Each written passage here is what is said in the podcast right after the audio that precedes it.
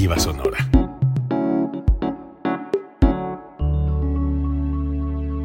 Código Libre.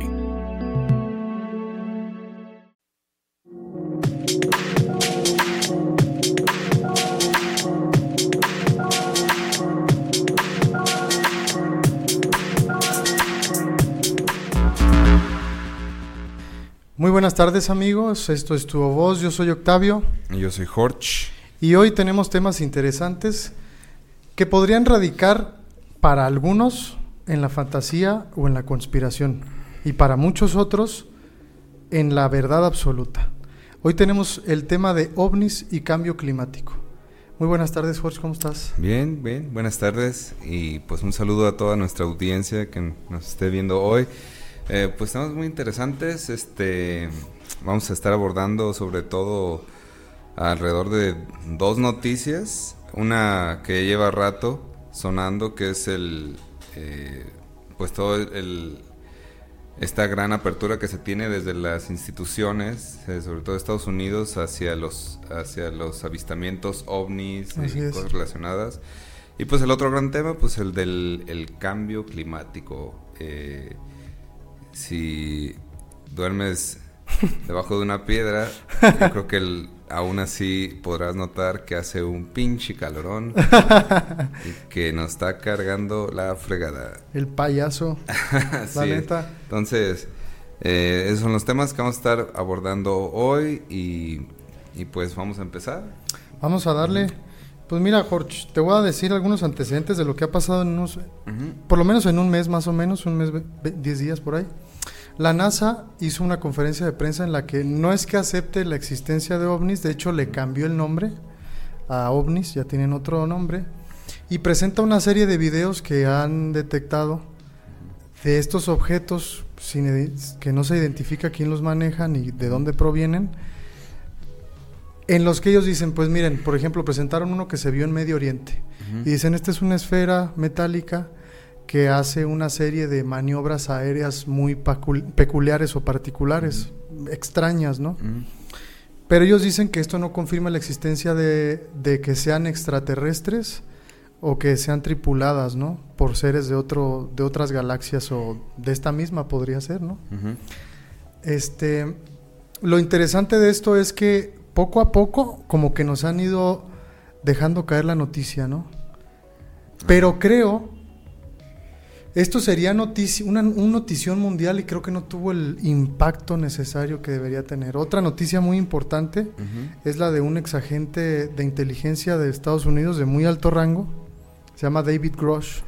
Este cuarto salió hace poquito a dar una entrevista en la que dice que Estados Unidos oculta no solamente información sobre ovnis, sino que Estados Unidos tiene ovnis y partes de ovnis, y que además tiene seres que tripulaban esos ovnis, y que esa es una información importantísima que la gente debería conocer, ¿no?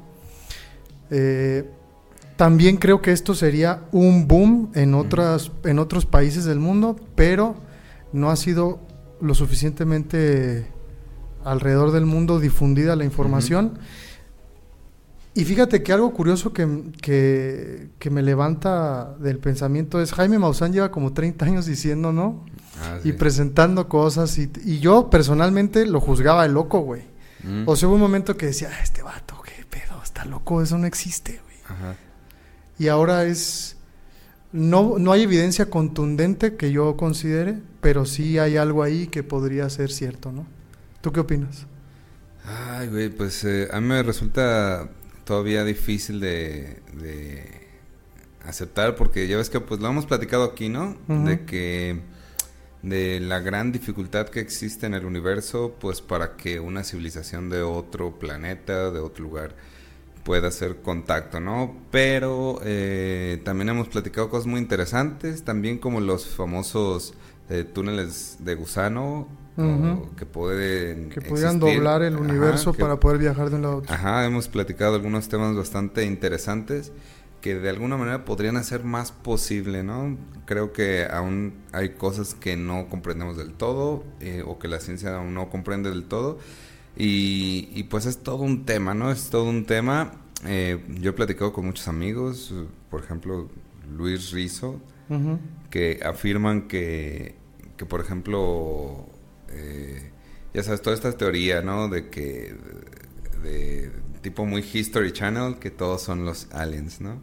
Entonces, este, a mí me cuesta mucho trabajo porque eh, yo soy más de la idea de que eh, muchos logros eh, se subestiman, ¿no? Que, que, dices, no, pues cómo los mayas hicieron esas pirámides, no, pues fueron los aliens, o cómo los egipcios hicieron una pirámide. A mí me cuesta mucho trabajo uh, esa, creer en esa teoría, pero sin embargo hay muchas, eh, también hay muchas, ¿cómo se podría llamar? relatos o, teorías que incluso uh, dicen que que, por ejemplo, cosas que están en la Biblia eh, están relacionadas con, con, que antes eran eh, culturas que chocaban con especies de extraterrestres, ¿no?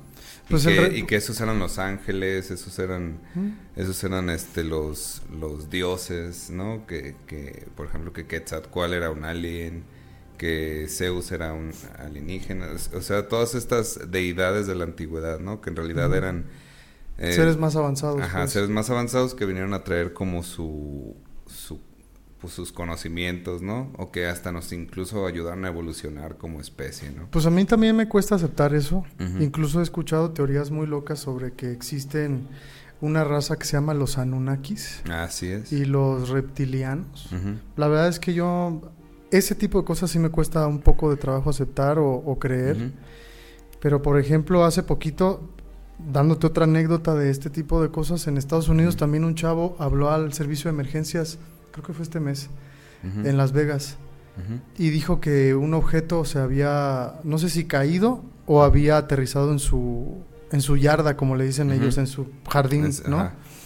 Y entonces, pues se veía que él estaba muy excitado en la llamada y decía que un ser se había bajado, güey, de, de esa nave y que estaba altísimo, que medía como tres metros, que era sumamente delgado, con unos brazos muy largos y que tenían unos ojos muy grandes, ¿no? Y que justo se habían visto los dos. O sea, dice, vi al ser a los ojos y me quedé impactadísimo, ¿no? Lo curioso del caso es que hace cuenta que un policía, ya ves que ya todos traen una cámara, ¿no? Y están grabando todo el tiempo lo que hacen. Un policía estaba cerca de ese lugar del vecindario. Y decidió ir. No, no fue. O sea, mientras e, estaba ocurriendo, antes de que ocurriera, en, la, en la grabación de este policía se ve como un rayo rapidísimo, así como una nave va cayendo en el cielo y se escucha pum después. Pero él estaba atendiendo como otro, otra emergencia, no sé, estaba en otro lugar. Y después fueron a la casa de este chavo, a los policías, a ver qué onda. Y ya no estaba la nave. Pero han habido varios videos que circulan en internet. Uno ya fue desmentido de un ser que se ve ahí. Pero lo interesante es que un chavo, en una de las grabaciones del policía, Está la cerca que da hacia el patio, pues hacia la yarda, como le dicen los nuestros amigos de allá. Y él ve cómo está escondido detrás algo que no parece humano, pero que tiene manos y que tiene unos ojos muy grandes, ¿no? Y te lo va dibujando ahí. Miren, aquí está. En el video iba haciendo pausas, ¿no? Se me hizo un tema muy interesante y este te voy a contar una anécdota que esa sí me explotó la cabeza, güey. Ajá. Porque tiene que ver con el Vaticano. Ya ves que los papas tienen un como un secretario que los acompaña toda su vida y siempre está pegado a ellos. No sé cómo le dicen, si el camarlengo o algo así. Ajá. El chiste es que no recuerdo si fue el Papa Juan XXIII, pero uno de esos papas de ese tiempo estaba caminando por los eh, jardines de Castel Gandolfo, que es una residencia que tiene el Vaticano, donde vivía Benedicto hace poco. Y estaba caminando y dicen que una, este es un testimonio de ese secretario, pues, del Papa. Órale. Y está grabado, lo puedes buscar en YouTube, aquí nos lo estén viendo lo pueden buscar. Y dice que un, vieron como si fuera primero una estrella y se fue acercando, ¿no? Hasta posarse encima de ellos y se bajó un ser que era igual que nosotros, pero era, brillaba y era sumamente blanco. Pero él brillaba, ¿no? Y que sin mediar palabra por la boca, les dijo a los dos que necesitaba hablar con el Papa. Ellos lo escucharon, dice, yo lo escuché en mi mente clarito, ¿no? Pues yo me fui a sentar a una banca y ellos dos se quedaron mirándose, dice que estaban así nada más mirándose como media hora. Sin hablar. Sin hablar, solo viéndose así. Y este, se va el ser él se le acerca el secretario al Papa y le dice, pues, ¿qué le dijo, no? Pues porque duró un ratote hablando con este compa. Y le dijo, y dice el Papa que lo único que le, le contestó el Papa fue, los hijos de Dios están por todo el universo. Así. Eso fue su respuesta, ¿no? Ajá. Ese es un caso que a mí se me hace muy particular porque involucra a la religión. Incluso, a ver, ¿qué pasaría, güey? Te hago esta pregunta. Si de repente ya en todos los periódicos mañana apareciera la existencia de aliens, aliens está confirmada, han- hemos sido contactados, incluso hay unas naves que se están bajando en Washington y están saludando al presidente, cualquier cosa de ese estilo. Ajá. ¿Tú qué pensarías? ¿O qué crees que pensaría toda la gente, güey? Uf, pues imagínate con la xenofobia de si entre nosotros. Pero sería muy interesante porque, eh, por ejemplo, dadas las circunstancias que estamos viviendo ahora, como cambios climáticos, guerras, cambios económicos muy grandes, sería interesante ver que algo así pasara, ¿no? Hacia dónde podríamos ir o qué beneficios podríamos tener de alguien más avanzado que nosotros y es que están dispuestos a que haya una interacción, ¿no? Claro. Sí, porque quién sabe de qué, de qué vaya su, su objetivo, ¿no? Así es. No sé. Ya se, se me hacen cosas, como decía al principio, de mucha conspiración, ¿no? Para unos es una verdad absoluta, para mí eh, hay cierto dejo de duda, la verdad. Este, pero creo que sí sería importante si los Estados Unidos tuvieran conocimiento fehaciente de que existe esto, pues de que lo dieran a conocer, oye, no estamos solos en el universo, sabemos de dónde son o lo que sea, ¿no? O, o otros grandes países en el mundo, ¿no? Claro. Tal vez Rusia también, ¿qué tal que también tiene... O China Se dice, o ¿no? algo Que puede ser que Rusia, China. De hecho, vi Sí. Flash, véanla, está bien chida. ¿La nueva? Sí, está bien chida. Para irla a ver. La neta, Ajá. estaba excitadísimo viéndola, güey. Donde Está sale. Michael Keaton, Sí, ¿no? Está Con muy el- el- chida, güey. Interesante. La neta, es Bueno, pues es, es todo un tema, ¿no? Es todo un tema de... eh, que puede, como tú dices, llevarnos a la conspiración, a, a ponernos bien conspiranoicos. Pero hay cosas bien interesantes, fíjate, sí hay... eh, yo, por ejemplo, es, eh, están...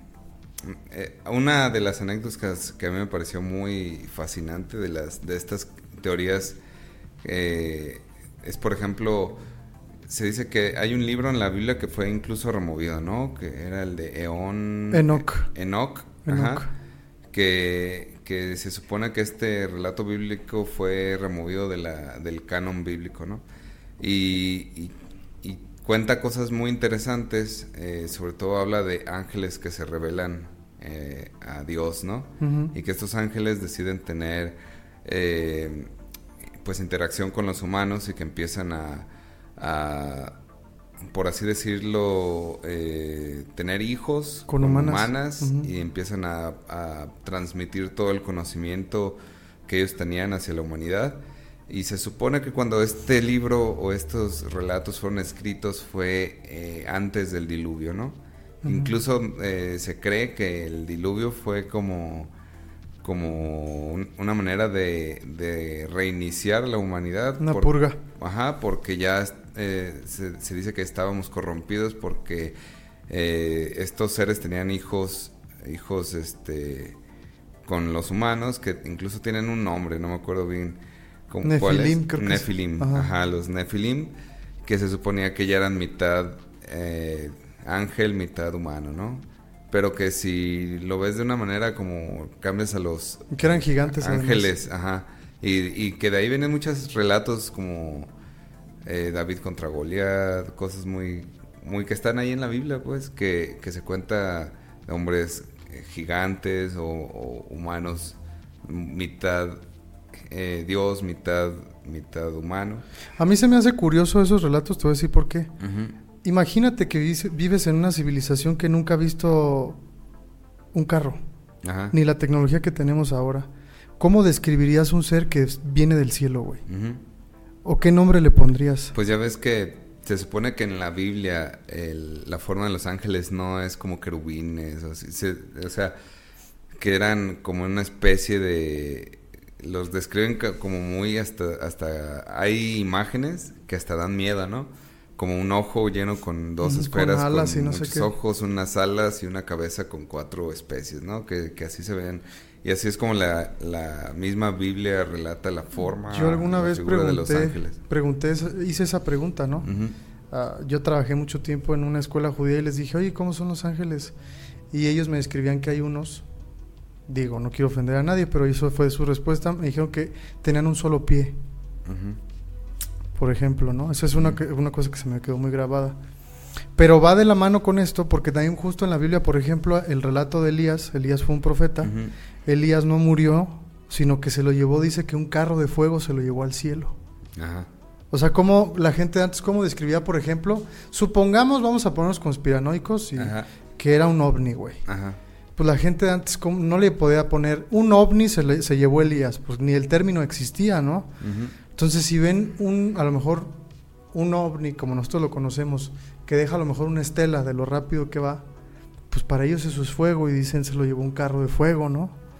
Puede ser. Sí, sí, sí, o sea, eh, como en la antigüedad no tenían manera de, de describir o siquiera pensar que existía tecnología, civilizaciones más avanzadas, pues lo más común era uno en su ignorancia de, de aquellos miles de años atrás, pues pensar que pues eran dioses, eran cosas a las que atribuimos una figura pues humana, ¿no? Y más avanzada, pues. Sí, sí, claro. Entonces, Eh, hay muchas teorías que, que cuando las empiezas a...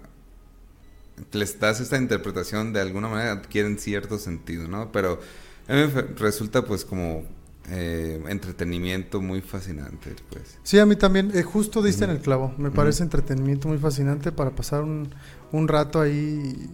Ah, qué chido, está bien. A ver qué. Ajá. ¿Tú crees, la otra pregunta que quisiera hacerte, ¿hacia dónde crees que vaya este pedo?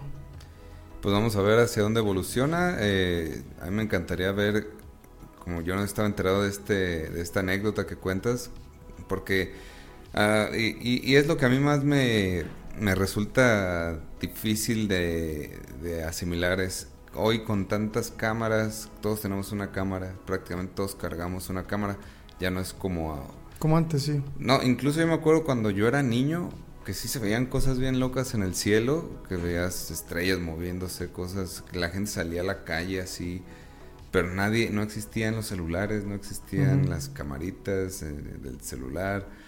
Eh, a un tío mío incluso sí grabó con una cámara ya por las vías de Ciudad del Sol cosas bien interesantes, pero no había manera, pues, o sea, no había... No era tan fidel, no había No- tanta no había fidelidad en la manera, imagen. Y ahora ya estamos todos interconectados, todo, cualquiera puede subir algo en vivo a, a- si mientras tengas datos o, o, o señal, eh, ya puedes transmitir un video, ya puede, y, y todavía no hemos visto, o, o al menos yo no he visto como que todavía hay- alguien haya tenido un contacto tan directo, ¿no?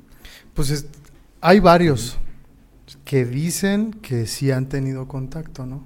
Ajá. Ahora Pero, y, ¿será y- creíble? Y ahora también hay eh, también eh, dificulta también la- que existan tantos dispositivos también dificulta la veracidad, ¿no? Porque si incluso ya ves que se hizo viral un compa que, que según grabó un ovni y era como un Ah, sí, sí, sí. sí. era como una que él había ajá. creado él las Había imágenes. creado una, ajá, había creado como con unos trompos que brillaban de colores, un efecto parecido, editó el video y también hay mucho uso de CGI, pues, ¿no? Sí, ahorita ya. Ajá, por ejemplo, de que se, se avistamiento de una de una sirena en el océano y ya ves el video y pues sí se ve sí se ve como muy Pixar. Y- pero al, al principio no, lo, no, te, no te das cuenta y hasta que van pasando los años y ves cómo envejecen estos efectos, ¿no? Así, yo me acuerdo que hay muchos videos de que, por ejemplo, que existían las sirenas o cosas así.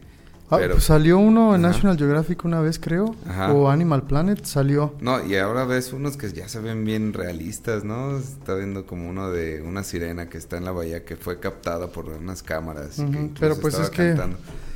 Y, y, pues muy impresionante, ¿no? Eh, sin embargo, pues eh, todavía yo no siento que haya un, un catálogo de videos que digas, esto ya es evidencia fehaciente de que hemos hecho contacto, ¿no? Ujú. Pero sería muy interesante ver hacia dónde evolucionan las cosas porque pues seguramente el gobierno de Estados Unidos y, y todos los grandes gobiernos del mundo, eh, sí es cierto que, que han tenido contacto, que ha habido eh, pues recaudación de, de objetos, porque incluso se dice que los microchips o toda la tecnología que tenemos fue gracias a que eh, muchos ovnis caídos fueron estudiados, ¿no? Ya ves que hay esas, esas, Hay esas teorías. Mira, pues yo les puedo recomendar un documental. Ya ves que estás diciendo, pues, de si se ha grabado si hay alguien que sepa qué onda, ¿no? Está medio loco y la neta me pareció justamente entretenimiento. Pero está interesante. Es un documental sobre un señor que se llama Stan Romanek, que es- vive en Estados Unidos. Y este vato alega que es un contactado y que incluso lo abdujeron muchas veces. Pero hay muchas cosas que son muy extrañas o que deducen que puede ser plausible lo que sí está, lo que está diciendo, güey. Mira, te voy a contar una. Él dice que comenzó viendo como unas bolitas chiquitas que entraban y salían de su casa, que podían atravesar los muros, ¿no? Que se le hizo muy extraño y comenzó a poner en su casa algunas este, cámaras. Incluso hay algunos videos donde se va acercando esta una nave ya más grande y se empieza la cámara se como que se desconecta, ¿no? Eh, Tiene Es- como interferencia. Ándale, algo así. Pero él cuenta que, por ejemplo, lo iban a operar de una rodilla porque tenía la rodilla mal, fue una lesión muy fea que necesitaba él operarse. Ya lo habían estado abduciendo varias veces, pero no recordaba qué pedo, güey. Entonces dice que un día pues, se acostó a su cama, se levantó en la mañana y ya podía caminar. Y ese día tenía que ir a, a que lo operaran. Entonces fue al hospital y les dijo, oye, pues que me levanté, pues pudiendo mover la rodilla, ya no me duele nada y puedo caminar. Y tenía dos orificios pequeñititititos ya cicatrizados, güey. Órale. Lo meten a hacerle análisis porque pues no manches como que te curaste de la nada, ¿no? Ajá. y presentan las imágenes y todo. Supuestamente él tuvo un procedimiento que no existe la tecnología para hacerlo con esa calidad. Ujú. En la raza humana no ha desarrollado esa calidad de intervenciones quirúrgicas. Esa es una. Y hay fotos y todo el show de ese pedo. Órale. La segunda es que le hacen una regresión, güey, para ver qué pedo con sus abducciones, ¿no? Ajá. Y en una de esas regresiones, el vato le empieza a dictar una fórmula matemática a un güey y le empieza a anotar. La anotan y se la llevan a un físico. No me preguntes nombres, pero es un güey muy fregón en Estados Unidos, güey. Ajá. Y el vato dijo que esa fórmula hacía plausible los viajes interestelares, pero que no teníamos la tecnología para poder aplicar esa fórmula. Órale. Que quién se la había dado. Ajá. que, que- que- qué pedo, ¿no? Sí. A ver, ahí son dos cosas que de dónde fregados un vato que nunca estudió física, que no es matemático, iba a sacar una fórmula de este tipo, pues. No, está, está loco, ¿no? Ese es un documental, estaba en Netflix, no sé si sigue ahí. ¿Cómo se llama? De Stan Romanek Case o algo así. Ajá. Algo así.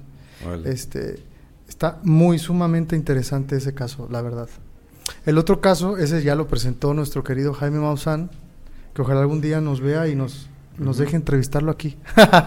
Sí, se llama, ex- se llama Extraordinary The Stan Romanek Story. ese mero. Órale. Si puedes un día verlo, güey. Órale.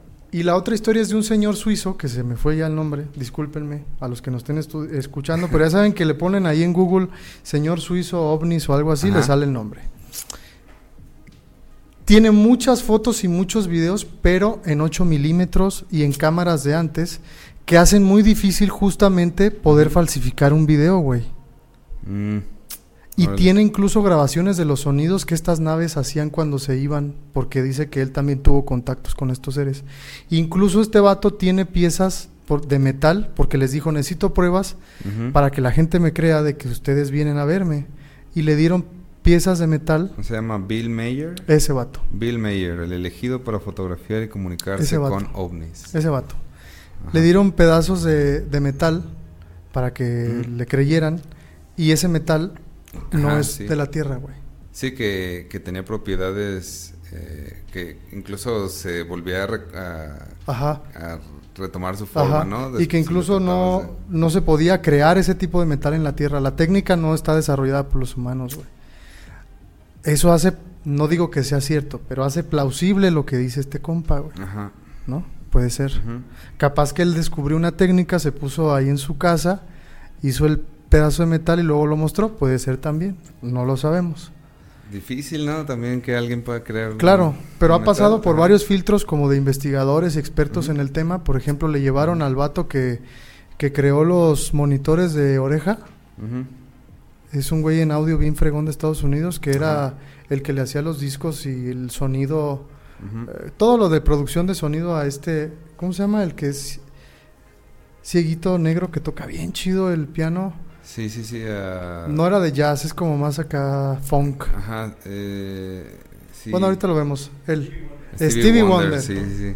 ese compa, a él le hacía sus discos y todas las mezclas y la fregada. Y le llevaron estos audios, güey, a que los, eh, los investigara so- de los despegues y de lo que hacían los ruidos estos, estos objetos.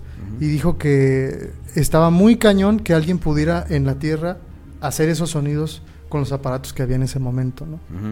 Y que como un señor de esa edad iba a poder hacer eso, ¿no? Bueno, esos son los dos casos que a mí me han parecido más interesantes justo con los otros que te he dicho, ¿no? Sí, o qué tal que fuera como un viajes, como decimos, más interdimensionales, que no necesariamente tengas que cruzar todo el universo, sino que tal vez puedes dirigirte de un planeta directamente a otro, ¿no? Así como- Pues como lo hicimos, como lo dijimos, si hubiera tecnología para hacer estos agujeros de gusano, que lo más plausible es que imagínense que este es el universo, ¿no? Y pues va- vamos de un punto aquí hasta acá y hay una distancia determinada. Si nosotros pudiéramos doblar el universo, pues iríamos de un lugar a otro rapidísimo. Y eso es lo que justamente se supone que hace un agujero de gusano. Eso No, sale en Interestelar. Y esto se abre a temas bien, bien interesantísimos, eh, como por ejemplo Jacobo Greenberg, Ah, no que dice que está para un podcast completo. Sí, hay también, que hablar ¿no? un día de Hay este que hablar compa. de, de- Sí, sí, sí. del- de don Jacobo. Incluso él tiene regresiones Ajá. muy interesantes, que también dice que es de otros planetas y que se ve en otro Para- lado y no sé. Para qué. todos aquellos que, que no sepan quién es Jacobo Greenberg o la historia de Jacobo Greenberg, pues es un mexicano que, que desapareció.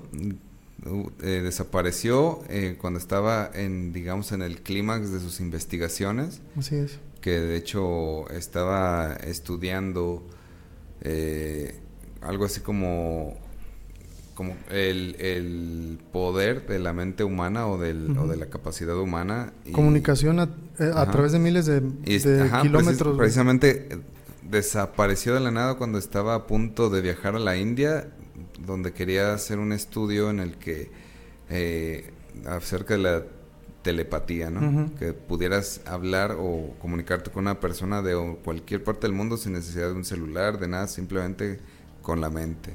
A ver, ¿no te ha pasado? Sinceramente, a mí sí, por eso te lo pregunto. A lo mejor son coincidencias. Pero a mí me ha pasado que estoy pensando en alguien específicamente Sí. y de repente, o sea, llevo a lo mejor meses que no hablo con esa persona, con ese amigo, y de repente un mensaje, güey. Ajá. Y yo estaba pensando en ese compa, pues. Sí, sí, sí. Y es como, ah, caray. No, tengo una anécdota bien interesante en la que un día salimos temprano de la escuela, este, un día salimos así tipo 12 o de la... o sea Cuando que- nos dejaban salir temprano. Sí, que, que hubo un evento en la escuela, salimos más temprano, eh, como, como fue muy repentino salir temprano y, y no quería quedarme en la escuela que fueran por mí, eh, me fui caminando, de- según yo, a mi casa, entonces en el camino a mi casa se me cruza un camión y, y de que, pues por algún motivo que no logré entender, me subo al camión. Luego el camión me lleva al centro, ¿no? Y luego en el centro, eh, así como que dije, pues ahora dónde le doy. Pues no sé, voy a ir a casa de, de mi abuelita, ¿no? Voy a casa de mi abuelita, donde estaba viviendo, eh, quien cuidaba en ese entonces a mi bisabuela. Entonces, por alguna razón llegué y justo llegué al hecho de muerte de mi bisabuela. Y, y- y ya nomás vi Murió. el final, ¿no? Órale. Y fue algo muy, muy cura que no, no logro entender, ¿no? En el budismo se dice que cuando alguien está a punto de morir, dicen que es un evento sutil, que, que de alguna manera es muy poderoso, ¿no? Que cuando alguien ya está en, en el último momento de su vida, tienes como este tipo de comunicación trascendental, ¿no? Una explosión así como... A mí se me hace bien, bien, bien interesante porque nunca, por alguna razón llegué así, no, te, no estaba en mis planes, no era algo como que ah, simplemente ah, que haya salido temprano, que se me ha cruzado un camión, que, que por, no tenía nada que ir con mi abuelita ese día, eligiera, vamos pues, y justo llego hacia a los últimos momentos de mi bisabuela, ¿no? Pues eso para mí es como un regalo, güey. Que estuvieras ahí está chido. Sí, está. Aunque estabas morro, pues, y es una experiencia fuerte, creo que pero. Estábamos en que primero de secundaria, algo por ahí. primero, segundo de secundaria. Sí. Pues ocurren estas cosas. Deberíamos hacer ese podcast sobre Jacobo Greenberg, hablar sobre él. Para todos los que crean que, ay, ese vato estaba a lo mejor loco, no sé qué. Era un investigador de la UNAM. O sea, era un vato que... Y lo he visto eh, en varias eh, se puede decir, debates que tenía con otros científicos pues, pesados y, decía cosas que me parecen completamente racionales. Pues. Sí, y desapareció, lastimosamente.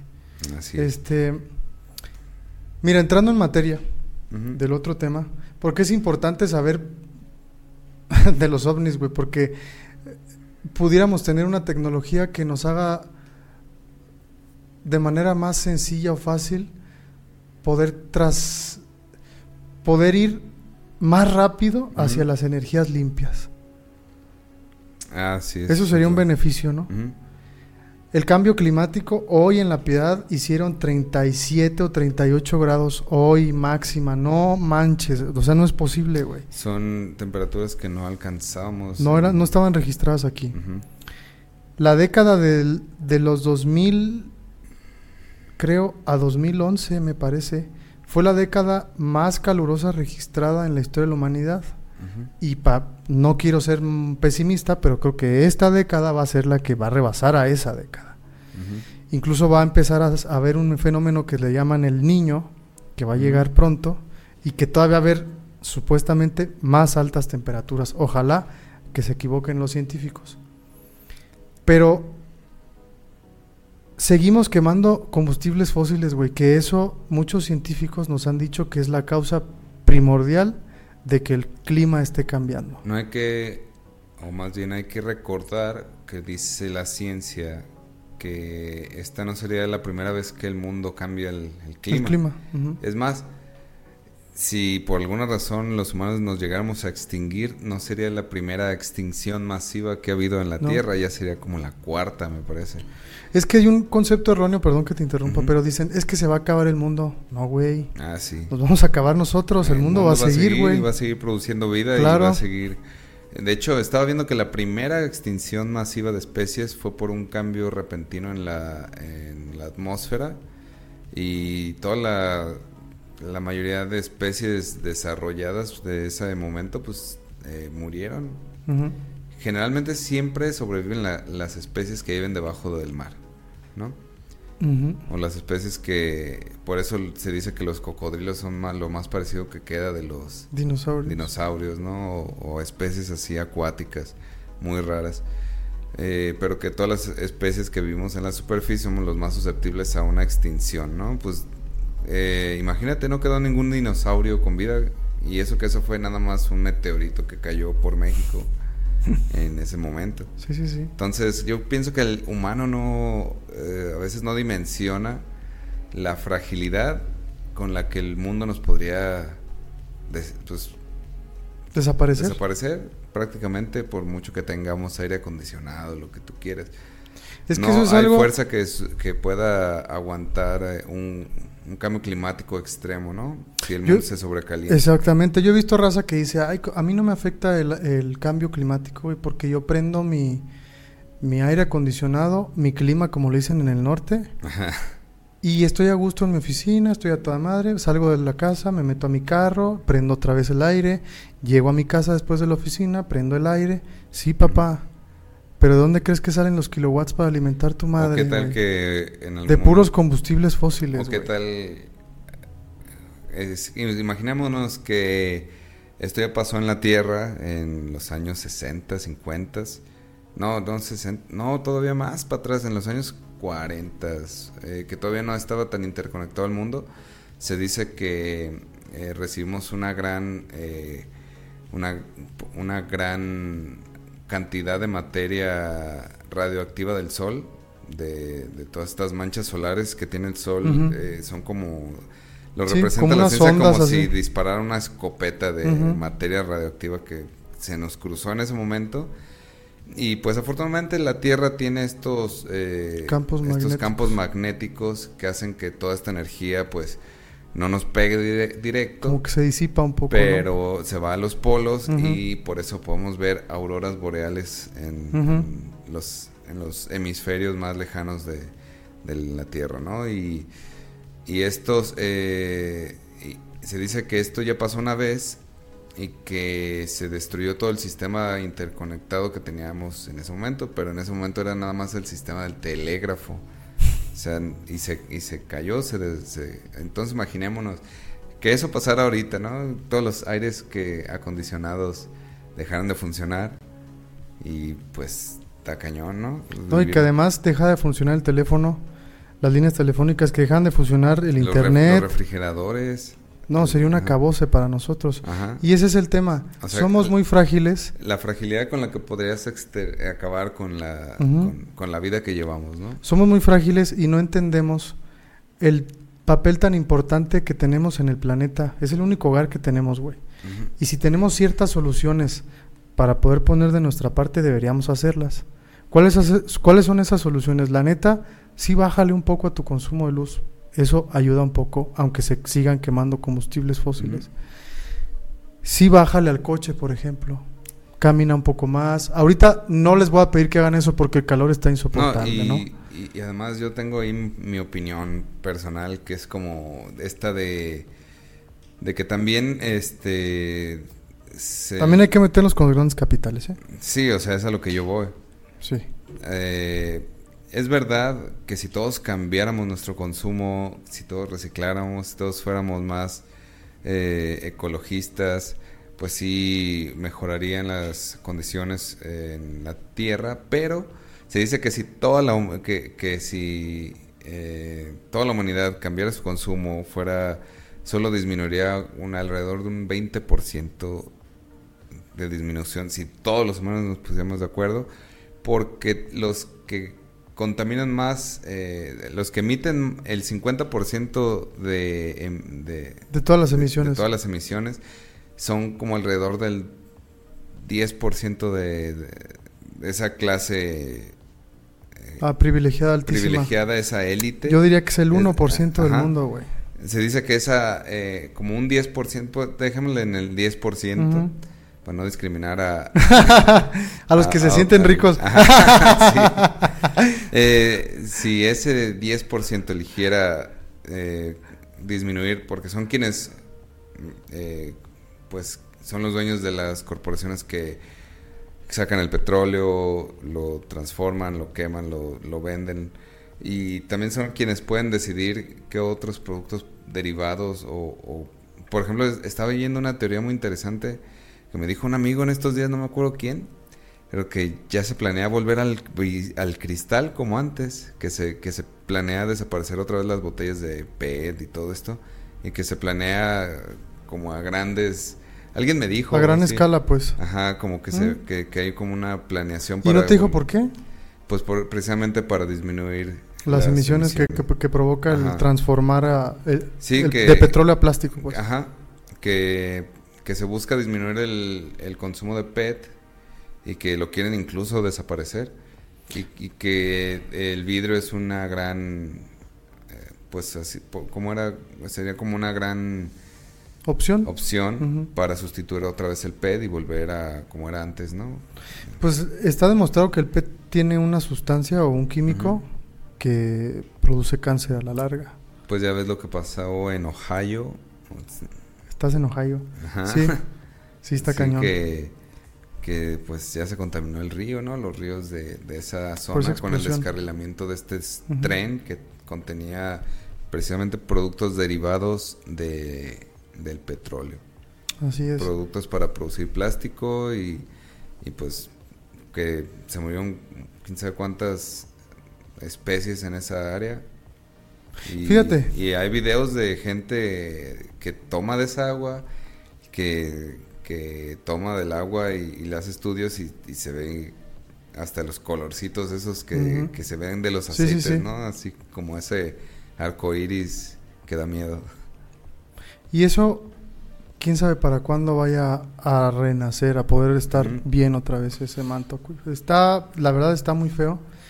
Ya ves, Pero Diego Rosarín tiene una frase que, que se me hace bien loca, que dice que cualquier, eh, cualquier intención de cambio, eh, o sea, el- ¿cómo? déjame acuerdo bien cómo dice él, es, dice, él dice como que ecología sin conciencia de clase es jardinería nada más, ¿no? Pues sí, porque mira, es muy sencillo para las élites y para todos los que tienen el control, por ejemplo, los medios masivos de comunicación, poner ciertos spots o poner ciertas reglas en que el cambio está solamente en uno mismo, como tú lo decías. Pero ¿dónde está la responsabilidad también de los grandes capitales y de estas empresas que generan estas emisiones? Hay unos acuerdos, el Acuerdo de París es uno de los más recientes y firmaron un montón de países para reducir las emisiones que tenían de CO2 Así es. y no se han reducido. Entonces, ¿de qué sirve? A ver, ¿de qué les va a servir un montón de billetes Ahora... guardados en un banco frente a esto que se avecina? De hay- nada, todos nos vamos a morir, o sea, No hay que olvidar eh, que la persona que pudo haber resuelto este problema, eh, pues fue completamente hecha a un lado por los intereses del capital. Me refiero a Nikola Tesla, quien tenía una muy interesante teoría. Eh, y no estamos hablando de cualquier científico, estamos hablando de prácticamente el precursor de que tengamos Wi-Fi, Bluetooth. es- señal de radio, Y. Bluetooth. Y, esta, y, y es más, ya existen aparatos, ¿no? Que te pueden cargar la compu inalámbricamente o... La NASA usa luz inalámbrica, güey. Entonces, eh, este cuate Tesla tenía una, un proyecto en el que podíamos tener luz inalámbrica a, a través de, de... Pues de hecho ya eh, e incluso existe en la máquina, ¿no? Se llama... eh, No me acuerdo cómo se llama. O sea, tiene el nombre Tesla, la, la maquinita, que tú le acercas un foco y sin conectarlo se enciende, ¿no? Sí es posible, Y- pero siempre han sido los grandes capitales los el- que el terminan... los intereses del capital y, y entre y muy metidos entre ellos, pues este Alba Edison. Hay que recordar que pues a Tesla lo hicimos a un lado, murió pobre, murió abandonado prácticamente en un, en un departamento que rentaba, ni siquiera era de él. ¿Cómo es posible que alguien, un genio de este listo. tamaño, haya acabado así, no? Y ahora se utiliza su nombre en- por corporativos como el del el Elon Musk, Saludos, vato. Ajá. que, que de alguna manera se acaban quedando pues cortos para el nombre, ¿no? De. Tesla. Me pregunto qué pensará Tesla de, de lo que ahora se, Convirtió se su hace. nombre. No, o, o se hace con lo que él nos dejó, ¿no? Que ese es otro, otro tema, ¿no? Las baterías. ¿A dónde vas a tirar las El- baterías, la, ex- la explotación que va a haber ahora Sí. de litio en la- Pero deja tú la explotación. ¿A dónde vas a tirarlas? Porque son sumamente contaminantes, güey. No, y, y además de que se dice que son cancerígenas. entre La neta, otras pues toda cáncer ya, güey. Entonces, el problema es, ok, estamos ya haciendo la transición a energías más limpias, va. Pero ¿a dónde vas a ir a tirar cuando esa no tenga ya vida útil? ¿A dónde tengo que llevarla? ¿Dónde la vas a destruir? Que yo como consumidor me prometas que no tiene un impacto o que el impacto es menor hacia la vida y hacia el mundo, ¿no? Simplemente ponte a pensar eh, cuántos celulares has tenido alrededor de tu vida o cuántos Uy, cambios de celular, No, ¿no? puedo ni... ni- Entonces, no, no sé, güey. ¿qué acabamos haciendo con los celulares si no los abandonas por ahí en un cajón? Pues yo los ponía como en unos contenedores que ponían Ajá. hasta hace un rato, como donde podías ir a poner tus pilas y celulares viejos, y ahí los depositaba. Pero sí mucha gente los tiene ahí O los tira a la basura. o los tira a la basura, Y- efectivamente. Habría que considerar poder transformar esa batería que ya no tiene una vida útil en otra cosa que nos sirviera como para que no tuviera un impacto tan global, ¿no? Pero ¿qué soluciones? Se ha puesto muy interesante el tema. ¿Qué soluciones ves tú plausibles para este cambio climático? ¿Por qué te lo pregunto? Porque hay actores políticos y líderes mundiales que dicen que es mentira el cambio climático, güey. Que no es cierto que esté cambiando el clima. Y no es solo, para la gente que nos esté escuchando, no es solo que va a ser más calor, Es no. como la gente que es que va a ser la más- tierra es plana, ¿no? Es que va a ser más frío. Ajá. Las lluvias van a ser torrenciales, ya no van a ser las de No, antes. incluso hay lugares en el mundo donde vemos estas cosas, pero la gente siempre lo atribuye a cosas bien inverosímiles o bien... Como ya ves, eh, acaba de pasar en Brasil, ¿no? Que fue, hubo un carnaval o no sé qué, hubo algo así como un...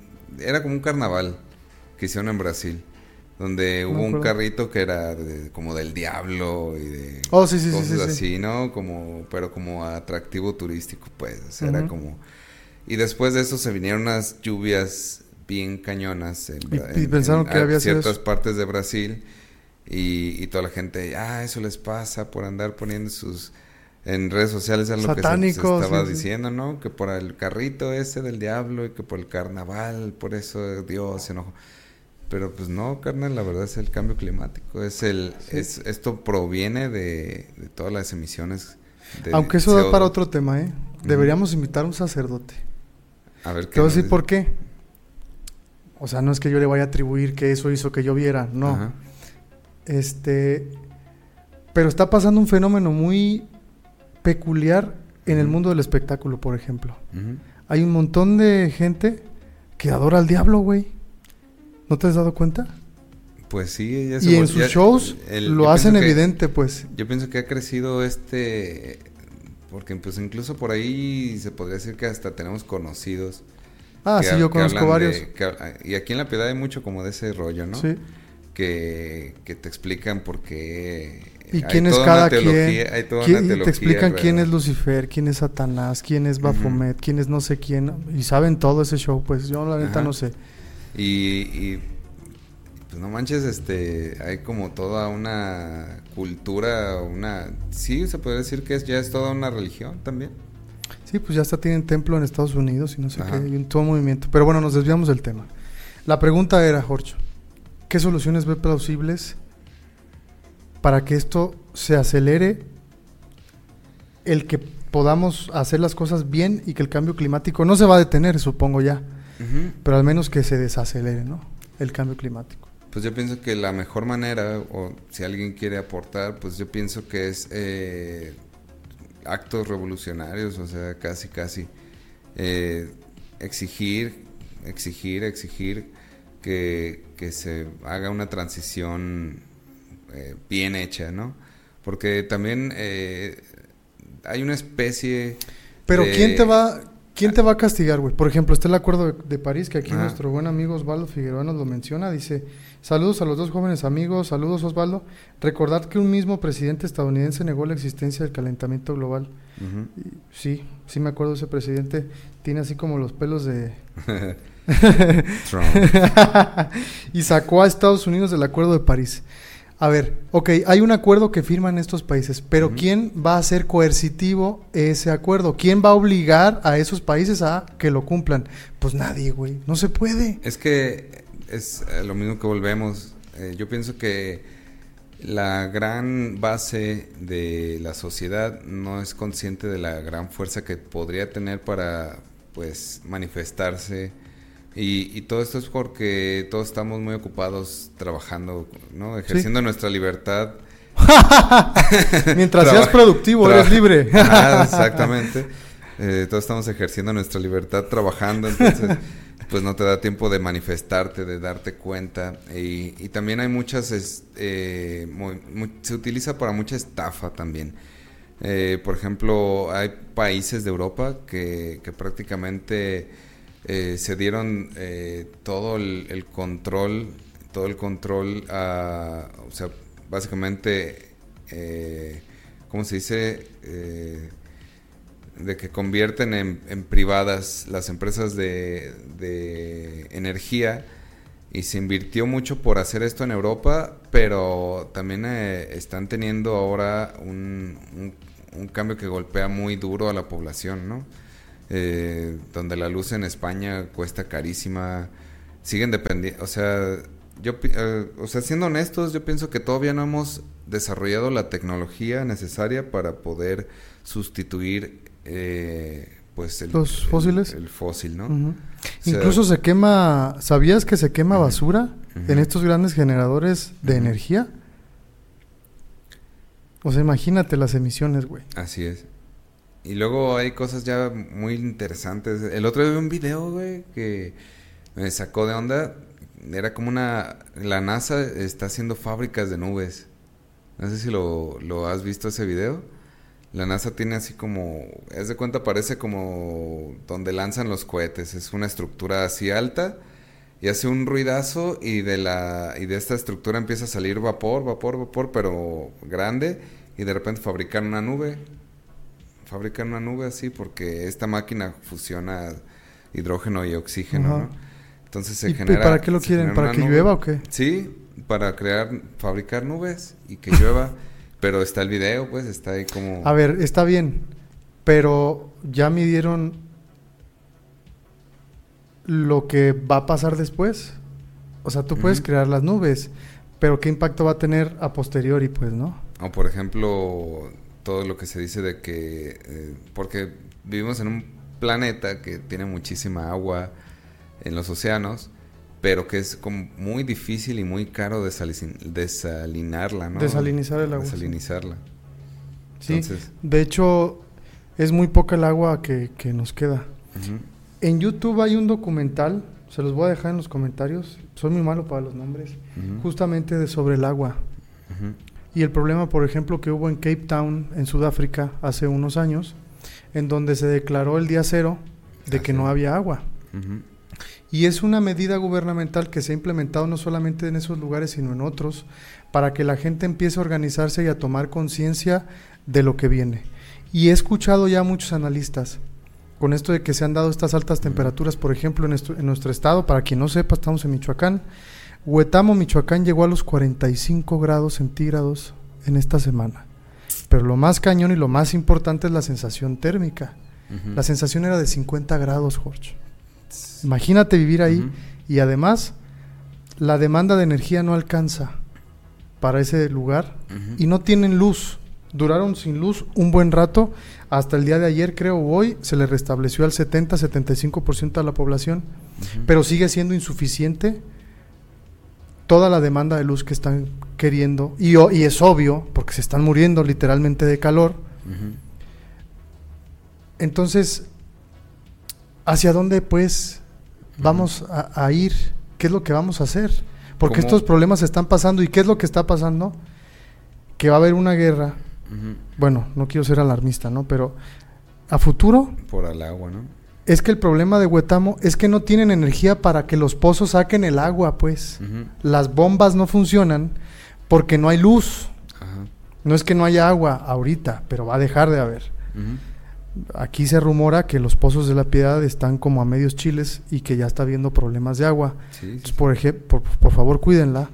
Y es algo que, ¿cuántos de nosotros nos hacemos esa pregunta? ¿Cuántos de nosotros nos... Hay gente que yo conocí que se lava los dientes y deja abierta la llave del agua mientras se está lavando los dientes. Que se da baños muy largos, etcétera, etcétera. Pero a eso vamos. Eso es una nimiedad contra la gente de estos grandes capitales que utilizan miles de millones de litros de agua. No hay que olvidar. así, ¿no? No hay que olvidar que el norte del país ya está seco, ¿no? Las presas de Monterrey, de Nuevo León, de por allá. Hasta ahorita ya van, ha, mejorado, pero el año pasado fue un problema cañón, sí, sí, sí, sí, sí, sí. Y, y luego se, se me hace bien chistoso cómo nos ponemos bien felices porque ahí viene Tesla también. Pero lo curioso de Tesla, porque me puse a investigarlo, es que toda el agua que va a utilizar es agua tratada. O sea, no, va a ser agua potable. Potable. Tratada. Ya de todo el agua que, que, el- que se genere por ahí cerca de Santa Catarina va a ser tratada y la va y a poder no- usar. y que lo que fabrican no requiere tanto Ajá. utilización del agua como por ejemplo la cerveza, ¿no? O la coca la una marca de refresco. Porque luego me banean o Sí, llega sí, un hombre sí. vestido de negro a mi casa, ¿no? Sí, no. Eh, está viendo que para producir un litro de refresco te gastas quién sabe cuántos litros de agua o, o de cerveza también. Y Es un que montón. me encanta la cerveza. Sí, a Pero- todos. No sé. Bueno, a mí también me encanta, pero ¿Cuántos litros se utilizan para poder producir un litro de cerveza, un litro de refresco? así es. Y, y pues también este luego yo no veo para dónde pues eh, qué podamos hacer no porque Mira, yo, yo- sí soy mira yo sí soy mucho de la onda de que bueno voy a, voy a- lo que yo en la medida que yo pueda voy a reciclar voy a hacer este pero también eh, por ejemplo esto me pasó cuando yo tenía mi pues mi bar no y todo que, que yo decía Hombre, deberíamos de separar la basura y tener esta cultura hasta para tener, hasta te da ganancias porque puedes vender el, el- las latas o el aluminio, pues. eh, pero luego llega el camión de basura y le vale madre y se lleva todo al mismo lugar. Entonces yo decía, ¿de qué sirve reciclar si de todas maneras siempre llega la basura, toma todo y tú puedes, nada más puedes separar algunas cosas? No, y para quien tiene el business de eso, porque seguramente hay un Ajá. business de aquí en la piedad, Ujú. sería más fácil, güey. Ya te la, ya te la separé, en vez de que te estés manchando las manos, ya te separé la basura, carnal. Luego llega gente de otras partes del mundo y dice, oye, pero porque acá ya separamos, acá ya vamos más avanzados. Pues porque también no hay una cultura que llegue también a las, al donde se puede de verdad hacer el cambio, ¿no? Mira, yo sí creo que hay una cosa bien importante que podemos hacer. Plantar un, chingo de árboles, güey. Pero obviamente también poner atención en qué tipo de árboles, porque no. hay árboles Y ahora otra cosa. que no se dan aquí. Y ahora otra cosa. No nomás es plantar el árbol, dejarlo ahí. Es que eso- a eso voy, a- hacerte responsable. que- Claro. Ajá. Hay árboles, por ejemplo, el tabachín, este árbol que se pone muy bonito de color naranja cuando crece, Da unas florecitas muy bonitas. Ese árbol crece muy bien aquí, es autóctono y no necesita tanta agua. Les recomiendo que podamos plantar ese tipo de árboles u otros. La verdad, también yo creo que esa medida está, sí está en nosotros, que, Y- porque hay un intercambio, recordemos, Y también... de CO2. Y también ser vigilantes en- y también que las autoridades estén más conscientes de este rollo. Yo he visto como a- en, mi antigua colonia, Ciudad del Sol, llegaba gente y cortaba, talaba un árbol. Oye, ¿por qué estás haciendo eso? Ah, es que el dueño... Oye, pero eso se ocupa un permiso. De hecho, yo tengo que ocupas un permiso para talar un árbol, ¿no? Y llega mucha gente así de la nada y se corta los árboles y los mismos del gobierno que, que a veces es verdad que los árboles ya dan raíces, están dañando la banqueta, cosas así, o a veces a las que se meten a las casas y los tienen que cortar, pero tampoco creo que sea la mejor solución. A mí me gusta mucho, por ejemplo, esta arquitectura que dice que, Que incorpora que los- ajá. incorpora todo esto de la naturaleza al diseño de, Sí, eso está muy sus padre. casas. O yo prefiero una banqueta rota mil veces a no tener sombra y, y tener bueno. calor, ¿no? Ahí ya hay que mediar porque sería introducir un tipo de política pública. Por ejemplo, hay gente que de, de- de O plano se le mete tanto a su casa que no puede ya medio vivir. Ahora me voy a ir a un caso más extremo y deprimente. ¿Cuántos eh, bosques se están quemando para poder sembrar aguacate, eh, este, agave, Muchos. para, para comercializar, ¿no? O sea, ¿no será que también los intereses del capital están son el verdadero culpable de la extinción humana? Mira, yo creo que no puedo negarlo, pero tampoco creo que sea la respuesta número uno, sino que creo que hay un mar de respuestas, un abanico de respuestas y que todas debemos estudiarlas, todas debemos Por ejemplo, apoyar el hecho de que cambien las cosas. ¿no? Por ejemplo, se dice que cuando la ultraderecha llega a Brasil con Bolsonaro es cuando más se ha talado bosques del Amazonas. Y se plantan, ¿sabes qué plantan? ¿O qué dan? Soya. Para eso lo hacen. Para eso en, en Brasil. O sea, pero para dimensionar cómo trabaja, ¿no? Se dice, se, se entiende que mucha de la ultraderecha está más ligada a los intereses del capital, sobre todo a los globalistas eh, que ya están de alguna manera en decadencia. Y, no te creas, en España están van para arriba, ¿eh?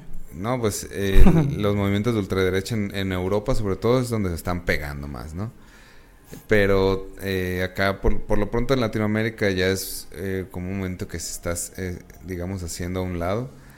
Pero lo interesante aquí es como en Latinoamérica, sobre todo, y sobre todo en este caso en Brasil, se dice que el Amazonas es el pulmón del mundo, ¿no? Los pulmones del mundo, porque es donde más, más se convierte, más oxígeno se produce en la tierra, pues. De ahí proviene entonces, si permites que, el, que se tale tanto bosque en, esa zona, pues ¿cómo no, no, dimensionamos? O sea, deberíamos más bien de, de, poner límites o de tener zonas reservadas, preservadas, donde no las pueda tocar nadie, ¿no? Yo pienso que eso, luchar por esas políticas o hacer manifestación por ese tipo de políticas podría hacer una diferencia para frenar este rollo. También el calentamiento global no es tanto por las emisiones de CO2, o, sea, es lo más, es como la razón principal, ¿no? Pero otra también es que se está acabando con los bosques. Claro. Aquí en Michoacán, ¿cuántos bosques se han quemado? En Jalisco, en, ¿cuántos bosques se han quemado? Eh, en otras partes del mundo incluso se habla que ahorita en Canadá hubo un incendio tan cañón, un incendio forestal, que hasta Nueva York se puso color sepia, ¿no? Que, le, que hasta decían de broma que tenía el filtro de México. que, que porque llegó toda esta neblina, todo este humo y esta neblina que llegó desde los desde Canadá hasta Estados Unidos. ¿Cómo es posible que esté quemándose tanta naturaleza? O sea... Sí, mira, es que es, es como bien dices, es un business. Y, y tengo aquí a Osvaldo también que nos hace un muy buen comentario. Dice, el cambio de uso de suelo ha sido uno de los mayores intereses en la depredación de territorio, tanto, para uso agrícola, ganadería, desarrollo inmobiliario. Básicamente para el capitalismo de cuates, eso lo podemos ver aquí en la piedra, lo pueden negar. Capitalismo de cuates local, eso han hecho. Así es. El cambio de uso de sueldo para beneficiarse unos cuantos y que le quede el saco a quien le quiera quedar. No estoy diciendo que ahorita ya tiene mucho que se hace ese tipo de práctica, aunque crean que le ven la cara a la gente, ¿no? Este. Hasta hubo un meme por ahí que me dio mucha risa, así como de, ya ves, estos tiktokeros que Don Silverio, no sé qué. ah, sí, güey. Y que subieron uno así de la el, la sombra de la agave pega bien sabrosa. sí, y hay otro que dice, tengo ganas de ir a quemar. ¿Pero por qué, tío? Pues porque hace calor. Hay que ir a quemar hierba o no sé qué, no manches, qué pedo, güey. No, que de hecho, eso es otro, otro tema también, lo de la quema de todas estas quemas de pastizales que se hacen, que incluso es hasta, pues acabo de ver, no sé si fue hoy o ayer, que hubo un gran choque en la carretera entre eh, Guadalajara y Tepatitlán. Durísimo. Eh, como ya van que seis muertos, como veintitantos heridos, y fue porque se hizo tanto humo en la carretera que chocaron quién sabe cuántos trailers, coches, etcétera. Entonces, está cañón también eso, ¿no? Y luego me acordé de esos cabrones de que se quieren ir, tienen ansiedad, se van a quemar. y el pasto seco, ¿no? o avientan su cigarrito en la carretera. Pues, y como está tan seco el pasto, pues se prende. Literalmente se prende y, se prende así, güey. Y ahorita pues también eh, otro detalle, al menos aquí en esta región, es que no hay nubes, ¿no? Ah, sí. Estaba viendo que, Qué increíble. Eh, se, emitió por la Secretaría de, de Gobernación, pues, eh, sobre todo relacionado a lo de la ecología y medio ambiente, que vamos a estar así hasta agosto. ¿Cuándo habías visto que este pronóstico de que hasta agosto empezara a haber lluvia? ¿Y cuántas lluvias nos van a quedar en el año, ¿no? ¿Estás diciendo que hasta agosto va a llover? Sí. No. ¿Qué es lo que se dice? No, no me digas. Que ya se está formando, se dice que se está formando una, una tormenta que, que, se puede que se dirija a México, ¿no? En el pues océano. ojalá que se venga para acá porque... Sí, sí, sí, porque no, no, ya no, aguanto, no parece que hayan formaciones de nubes ahorita. Entonces, Así es. está cañón. Pues mira, Se nos está acabando el tiempo, Jorge. Creo que es un tema, a mí me pone triste, sobre todo porque no ha logrado penetrar en la conciencia del ser humano. Es como esta película, en, una de las películas últimas que trabaja Leonardo DiCaprio, que es como del fin del mundo y que él va y les, les, dice que se va a acabar el mundo y nadie le hace caso y así, güey. Esa mera. O mirar arriba, miren. Ajá, look up o algo así. Ajá. Es lo mismo, hay un montón de actores a nivel internacional y científicos que han estado gritando durante años en medios internacionales, haciendo artículos, investigando sobre este tema y, muchos los desprecian y no les hacen caso y muchas de las veces es por la, por la comodidad, por el ego, por mi beneficio, por mi individualidad y no la colectiva. Por eso a mí me pone triste, ¿no? Aquí tengo una gráfica y esto me parece increíble, esta me gustaría que la podamos poner, pero eh, que muestra eh, prácticamente, es más, ni siquiera México está entre los primeros 10 países que más contaminan el aire. El, el país que más contamina el aire es China, con un porcentaje del 28.1 en mundial. De todas las emisiones. Luego le sigue Estados Unidos con un porcentaje del 15.2%. Luego le sigue eh, la Unión Europea, toda la Unión Europea con un porcentaje de 10.3. Eh, luego sigue la India con un porcentaje del 7.3. Luego sigue Rusia con 4.6, lo cual me parece interesantísimo que Rusia no sea un país puntero, ajá, puntero en, eso, este Después de Rusia sigue Japón con 3.4, después sigue Alemania como tal, sigue Corea del Sur, Irán, Arabia Saudita y Canadá. O sea, México ni siquiera está en los... El top 10. Y eso que tenemos una de las ciudades más contaminadas del aire de, la Ciudad de México. También, también en Monterrey fui hace poquito. Está cañón, güey. La calidad del aire ahí es muy mala. Así es. Y pues, pues, sobre todo me parece interesantísimo también eh, para dimensionar a nivel mundial dónde se está generando más este, este rollo de la ¿Hacia dónde tiene que ir dirigido? ¿Hacia dónde estratégicamente con estos datos tiene que ir dirigido este tipo de acuerdos que se hacen, no? Ahora, eh, no hay que olvidar Mira, si lo están presentando. Ajá. Es, ah, qué chido. Eh, gracias. Gracias al, al team de Código Libre. Y, bueno, esto me parece pues interesantísimo para ver dónde estamos nosotros, ¿no? Porque si todo México, digamos, se fuera a la energía limpia, todo el impacto seguiría siendo muy porcentualmente muy poco en relación en relación al consumo del mundo, ¿no? Y a, mí me, me, pareció muy interesante, fíjate, en la pandemia, que se paró la economía, sí, se paró el mundo. Dos años tuvimos como sacados de onda. Pero yo creo que fueron los dos años que, más le ayudaron a la Tierra, ¿no? A, respirar de todo este... Yo creo que sí. De todo este rollo. Y me pareció a mí, por lo pronto, muy interesante haber vivido algo como eso, ¿no? Sí, es Cuando haber visto que se parara así el sistema, que se detuviera No, pues nunca, nunca, nunca, nunca, nunca. ¿Cuándo te ibas a imaginar que eso era siquiera posible, no? Entonces, yo me acuerdo que, pues a pesar de que había una especie de paranoia por la enfermedad y todo, yo creo que nunca se vio el, cielo más como limpio, ¿no? La tierra más, más así. Se dice que incluso disminuyó eh, como en un 20% el calor del planeta, ¿no? Durante esos dos años. Pero pues ahorita ya volvió, carnal. Pero ya, ya se fue el, el bicho.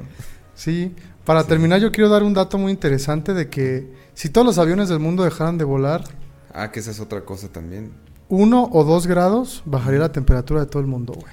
Eso es otra cosa también. Eh, se dice que nunca había habido tanto tráfico aéreo como, como justo este año ha habido, ¿no?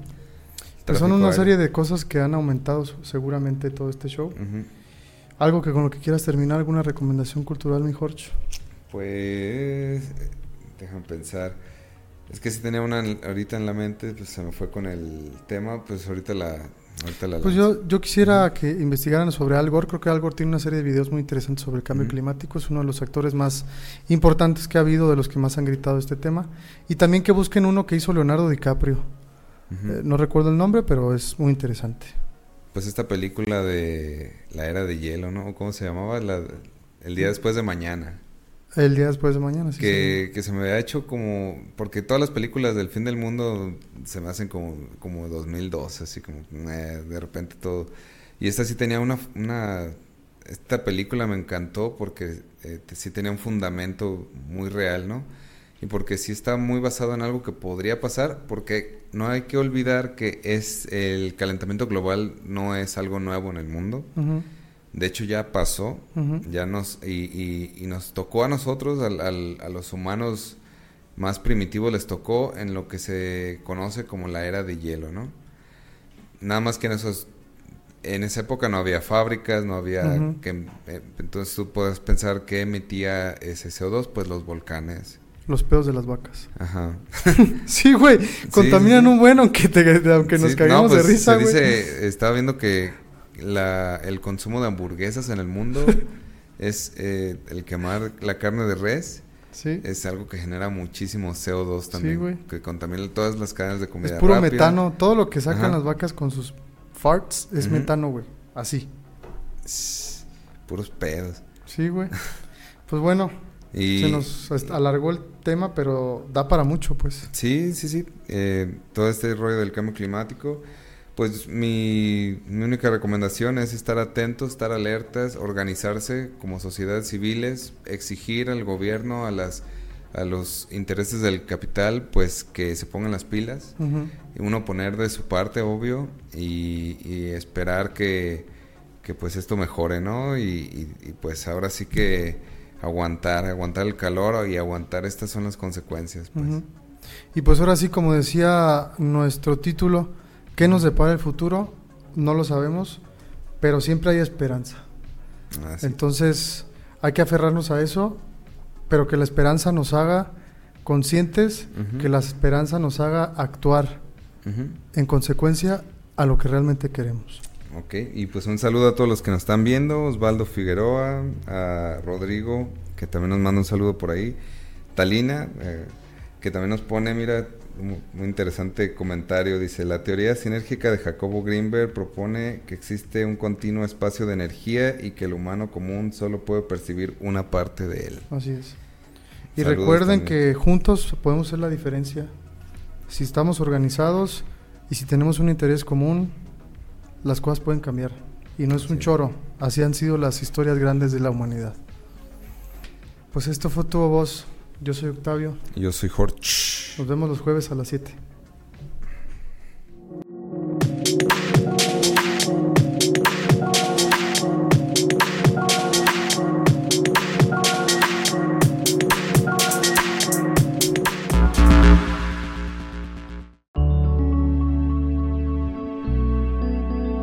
Código Libre